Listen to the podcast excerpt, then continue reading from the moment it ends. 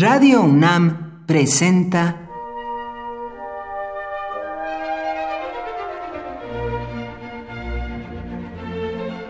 Cuaderno de los Espíritus y de las Pinturas por Otto Cázares.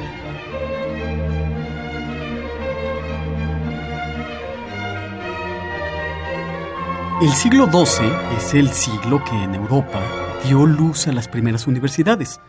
Se le ha llamado por esta circunstancia siglo del primer renacimiento. Sin ir más lejos, la Universidad de París se funda en el año 1150. En la Universidad de París hubo un maestro genial que siempre estaba rodeado de fama y de alumnos, Abelardo. A la Universidad de París llegaban estudiantes desde todas las latitudes imaginables a querer escuchar las clases de Abelardo. Abelardo era la Universidad de París, tal como en el siglo XX Martin Heidegger era la Universidad de Marburgo, es decir, se trataba de un ídolo estudiantil, un magneto universitario. Abelardo escribió un célebre tratado que llamó Doctrina de la Razón, en el que afirmó no se puede creer en nada si antes no se entiende. La verdad revelada no es verdad para los hombres si no se apela a su razón. Imaginen ustedes el revuelo que ocasionaban estas solas palabras en el siglo XII. El maestro genial tuvo una discípula genial, Eloísa, célebre por su inteligencia, por sus conocimientos de las lenguas clásicas, conocimientos que se unían a una extraordinaria belleza física. Maestro y discípula, 22 años menor, tuvieron un amor apasionado, pero lleno de trágicas aristas. A Abelardo y Eloísa podemos leerlos por las cartas que se escribieron, pero la historia de sus amores se encuentra en una larga carta, autobiográfica naturalmente, que Abelardo envió a un amigo donde le cuenta las calamidades que le sobrevinieron. Por eso se le conoce a esta carta como historia calamitatum, es decir, la historia de las calamidades.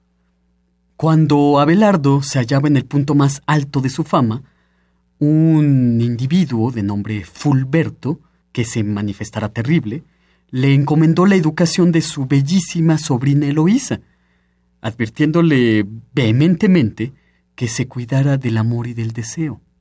Pero con el pretexto de la gramática y la lógica, en las horas de clase, Abelardo y Eloísa se entregaban por completo al amor y a las carantoñas. Los amores entre maestro y discípula se hicieron rápidamente del dominio público, la cantaban incluso los juglares por las calles, hasta que Abelardo se ve forzado a sacar de París a Eloísa y llevarla a casa de una hermana, donde Eloísa da luz a un niño de nombre Astrolabio, que es como ponerle a un niño microscopio, pero ni modo, así decidieron llamarlo. El tío quedó completamente trastornado. Loco de ira, su ímpetu y sed de venganza no quedaría aplacada con poco, como se reveló cruentamente no mucho tiempo después. Una noche se le tendió una trampa a Abelardo, y mientras dormía en una habitación de una posada, unos hombres contratados por el terrible Fulberto entraron a la posada y con gran horror castraron a Abelardo. Todo París queda perplejo, desde luego, el hombre más grande de su siglo, vejado de tan terrible modo. Como si esto fuera poco, algún tiempo después, sus muchos enemigos vuelven a arrojarse en su contra y sin ningún proceso de juicio se le obligó a arrojar al fuego sus propias obras. Su doctrina de la razón fue a dar, por supuesto, a las llamas. Desolado Abelardo no tiene más que la escritura de cartas a Eloísa, llenas de enseñanzas morales y de guía espiritual.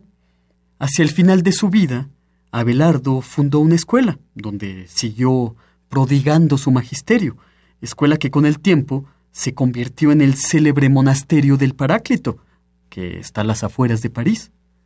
Ahí reposan aún los restos amantes de Abelardo y Eloísa.